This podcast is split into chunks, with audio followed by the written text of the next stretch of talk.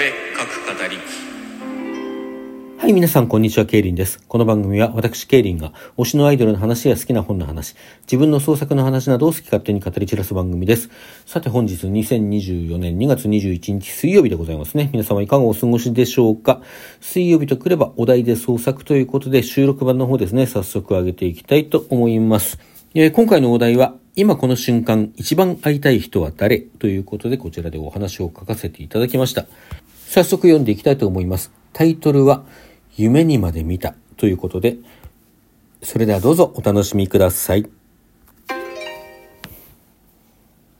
汗まみれになって目を覚ます。荒い息遣いがまるで他人のもののように感じられる。ゆっくりと身を起こし、大股に台所に向かう。荒いかごに伏せたままになっていたグラスを手に取り、勢いよく水道水を注ぐ。溢れ出したそれを口元に運び、ほとんどむせそうになりながら、一気に飲み干して、シンクにグラスを置くと、ようやく物を考える余裕が生じた。またか。暗闇の中に小さくつぶやく。そう、まただ。ここのところ毎朝、まだ暗い時間にこうして目が覚める。原因もわかっていた。夢だ。俺は毎日同じ夢を見ている。いつからだったか正確なところは覚えていない。実は内容もはっきりしているわけではない。ならばなぜ同じ夢だとわかるのか。一つには言葉にならない雰囲気のようなものがあるからだ。実体はないのに確かな手応えとして実感されるのだ。だがそれだけではない。ストーリー、情景、舞台などは何もわからない中に、ただ一つ、これだけは確かだと言い得る夢の表彰があった。女だ。夢の中に出てくる一人の女。年は10代か20代前半といったところ。色の薄いセミロングの髪、黒いワークキャップ、ほっそりした輪郭、モノクロを基調にした T シャツとオーバーサイズのサロペット。ストリート系というのだろうか。そんなファッションの中で表情だけはどこまでも明るい。天真爛漫と言いたくなるような満面の笑み。どんなシチュエーションで登場し、自分とどういう関わり合い方をしたのか、それはまるで思い出せない。だがその姿だけは、まるで今実際に眼前にいるかのように、ありありと思い起こすことができる。ゆえ知らぬ焦りの感覚とともに、彼女に会いたい、いや、会わなければならないという感覚。連母や情欲がその背後にあるのかどうか、そんな根本的なことすらわからなくなってしまうほどの焦燥感。彼女は夢の中の人物であり、決して実際に会うことはできないのだ。そう自分に言い聞かせようとはするのだが、その認識は俺に絶望しかもたらさなかった。俺の中の何かがそんな現実に対して真っ向から歯向かい、意を唱え、反抗し、否認した。現実にいるかどうかなど知ったことか。俺は彼女に会わなければならないのだ。そうすることでしか、そうすることでしか俺は、どうだというのだ。ふと我に返る。何なのだこれは。なぜ俺はそこまで夢の中の女になど会いたいと思い続けているのだ？この思い込みは一体何なのだ？俺はどんな夢を見ているというのだ？俺は、ひょっとして俺は、どこかおかしくなりつつあるのではないか？よくあることだよ。彼はタバコをふかし、切れ長の目を一層細めていった。そうなのか？俺は身を乗り出すようにして尋ねる。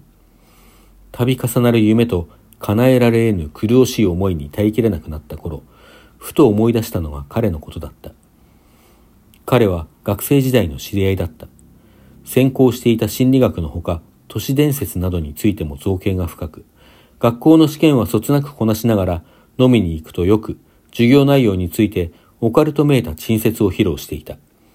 それだけではない。彼は実際にその手の心霊的な悩みやスピリチュアルな相談を請け負い、小金を稼いでいるらしいという噂があった。そして卒業後開いた探偵事務所でも、その手のことを専門に取り扱っているとも。それはつまり、こういった類の会議がよくあるということか。いや、まあ会議の場合もないとは言わんがね。多くの場合は単なるデジャブのようなものだよ。彼はコーヒーを一口飲み、話を続けた。実際にそのような女性をどこかで見かけたかどうかはわからない。君が今までに見て、無意識に何かの引っかかりを覚えていたイメージの寄せ集めということも考えられる。いずれにせよ、そのイメージは君の無意識に深く根を下ろし、一種のフィクストイで固定観念として固着してしまっているんだろう。この焦りはどうなんだ？一刻も早く彼女に会わなければならないというこの思いは。それも珍しいことじゃない。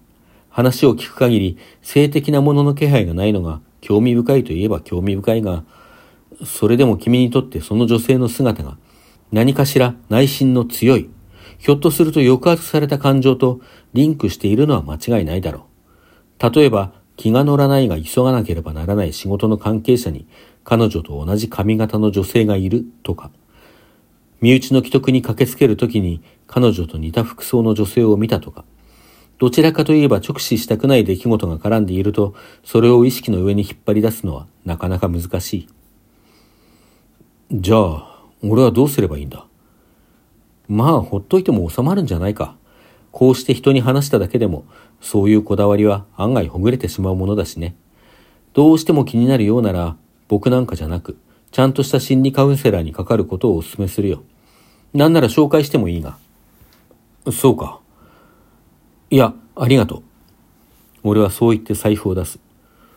こういうのも仕事なんだろう。相談料払うよ。彼は手を振った。よせよ。こんな雑談めいた話で。給油のよしみもあるし、いらないさ。だが、それでは。気になるならコーヒー代は払っといてくれ。それと、ん？なんだ？いや、もし万が一、その女が夢の中で今までとは違う様子を見せたり、あるいは実際に目の前に現れたりしたら、約束してくれ。その時は近づいたりせずに僕に連絡をくれないか。え？だが、お前の話では。万が一と言ったろ？そんなことが起こったら本当に僕の出番ってことさ。その時はたんまり謝礼をいただくとするよ。帽子を手に取る彼の顔に薄笑いが浮かぶのを見て、俺は胸をなで下ろした。なんだ、冗談か。お手柔らかに。俺も笑いながら、伝票に手を伸ばした。彼と別れて店を出て、最寄り駅まで向かう。彼の言う通り、同じ夢のことに固着していた心がほぐれ、気が楽になったような気がする。体まで軽くなったような気分だ。俺は改札を通ってホームに立った。と、線路を挟んだ向かいに彼女がいた。目を疑った。だが間違いない。夜ごと夢に見、技術があれば細密画を描くこともできそうなほど熟知しているのと、寸分たがわぬ姿、顔。電車が入港してくる一瞬前に目があった。そう思った。そして彼女の顔に広がる驚きの表情。間違いない。向こうも気がついたのだ。俺は来たばかりの電車が完全に止まるより早くきびすを返し、階段に向かった。一足飛ばしに駆け上がり、向かいのホームを目指す。彼が最後に言った言葉などすっかり忘れ去っていた。ただこの何日もの間苛まれてきた会いたいという熱望、いや、会わなければならないという義務感にも近い思いを、やっと果たせるのだという、そのことに夢中になっていた。向かいにもちょうど電車が来たらしく、大勢の人が改札目指して階段を登ってくる中を、俺は逆走する。発車のベルが鳴り、焦りが生じた。彼女がもし電車に乗ってどこかに行ってしまったら、俺は彼女に再び会うことができるだろうか。ホームに降り立つと、まばれになった人々の間に彼女がいた。彼女はまっすぐこちらを見ていた。俺が来るのを確信して待っていたのだとすぐ分かった。天真爛漫な微笑み。俺はまっすぐ彼女に近寄った。君は、俺は口を開く。会いたかった？彼女が言った。低くハスキーな声は記憶にはなかったものの、イメージと合致していた。そして彼女はろくな前動作もなく、俺の胸に飛び込んできた。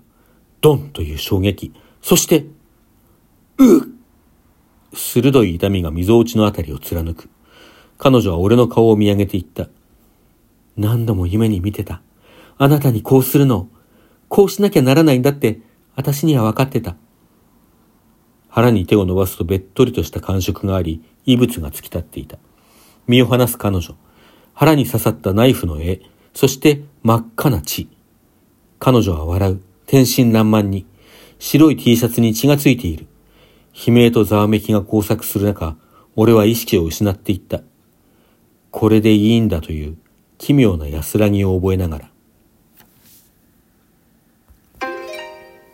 はい、というお話でございました。いかがでしたでしょうか？お楽しみいただけたのでしたら幸いでございます。ちなみに今回もね、えー、お題で創作にまたまた向こ姉さんが参加してくださっております。そちらもね、非常に良いお話だったので、よろしければぜひ皆さんもね、聞いてみてください。ということで、次回のお題の方決めてまいりましょうね。次回のお題はこれだ宇宙人って本当にいると思う？なかなか、あの、シンプルな問いですけども、これは問いかけであるところにちょっと含みを持たせることができそうですね。あの、まあ、宇宙人がいるという体で書いてもいいし、いないという体で書いてもいいし、いるかいないかを探るようなお話とかも、まあ、いろいろ考えられるかなと思いますけれども、ちょっとね、これで書いてみたいと思います。さて、当企画お題で創作では常時参加者を募集しております。こうして出したお題に基づいて、翌週の水曜日までに何らかの創作をして、このラジオトーク上で発表していただくという企画でございます。ジャンル不問となっておりますのでね、皆様お気軽にご参加いただければと思います。詳しくは概要欄の方に記載がございますので、そちらの方をご覧ください。えー、そして毎週のお題の方も常時募集しておりますのでね、こんなお題で書いてほしいよというようなものがあったら、こちらもお便り等でお寄せください。それでは皆さんさようなら。また来週。